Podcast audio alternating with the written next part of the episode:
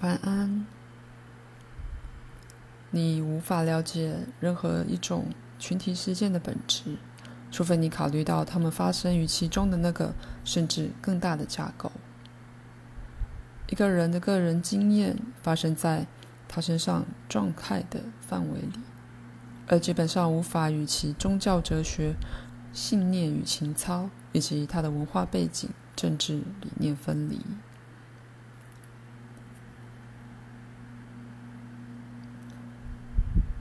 所有那些理念合起来，造成一个行为的棚架，而荆棘或玫瑰都可以在那上面生长。也就是说，这个个人会向外面的世界生长、遭遇，并且形成实际的经验，而几乎是像藤蔓似的形式，由它的中心向外蔓延，以物质实相的材料形成愉悦或美感的凝聚物。以及令人不快的或刺痛人的世界，在这个比喻里，经验之蔓藤是以一种相当自然的方式，由心灵的元素所形成的。这些元素对心理经验是必要，就像阳光、空气与水对植物一样。不过，个人经验必须借由这些理念的观点来解释。因此，除非以一个比平常大得多的观点来考量，否则群体事件无法被了解。举例来说，流行病的问题无法只由生物学的观点来回答，它涉及了许多许多人极为全面性的心理态度，而且符合了当事者的需要与向往。以你们的说法，这些需要。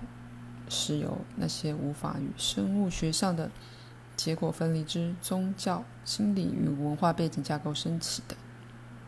一直到现在，我都避而不谈涉及了群体实相的许多重要且核心的主题，因为个人的重要性以及个人形成私人事件的力量，首先必须被强强调。唯有当实相的私人性被强调够了之后，我才会让你们看到个人实相的放大如何组合扩大，以形成广大的群体反应。好比说，像是一个显然是新历史文化时期的创始，政府的建立或倾覆，席卷了在他之前所有其他宗教的新宗教之诞生，集体的信仰改变，以战争形式发生的集体谋杀，致命流行病的突袭，地震。洪水或其他灾害，无法解释的伟大艺术、建筑或科技时代之出现。我说过，没有封闭的系统，这也表示说，就世界而言，事件就如电子般的旋转，影响到所有心理与心灵的系统，就好像影响到生物的系统一样。我们可以说，每个个人都是单独的死去。因为没有另外一个人能像这个人这样死去。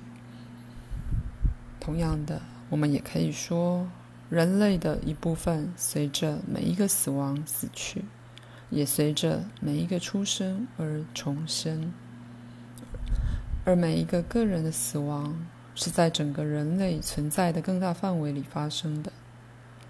这死亡对整体人类而言达到了某个目的，同时也达到了个人的目的。因为没有一个死亡是不请自来的。举例来说，一次流行病达到了每个卷入其中的个人之目的，同时，它也在更大的人类架棚架构里达成了自己的作用。当你们认为流行病是由滤过性病毒所引起，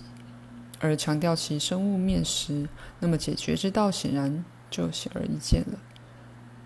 你们研究每一种病毒的性质而发展出预防接种，给大众每人一小剂，使得个人的身体可以与之对抗而具免疫性、免疫力。由于短期效果明确，所以人们忽略掉这类过程的短视近利之弊。一般而言，接种小儿麻痹疫苗的人不会感染到小儿麻痹。利用这种接种方式，肺结核已大半被克服了。不过仍有极大的隐伏变数在其内运作。而这些变数正是由于如此大范围流行病被以很小的架构来考量所引起的。首先，致病之因并不是生物性的，而生物只不过是一个致命意图的携带者。第二，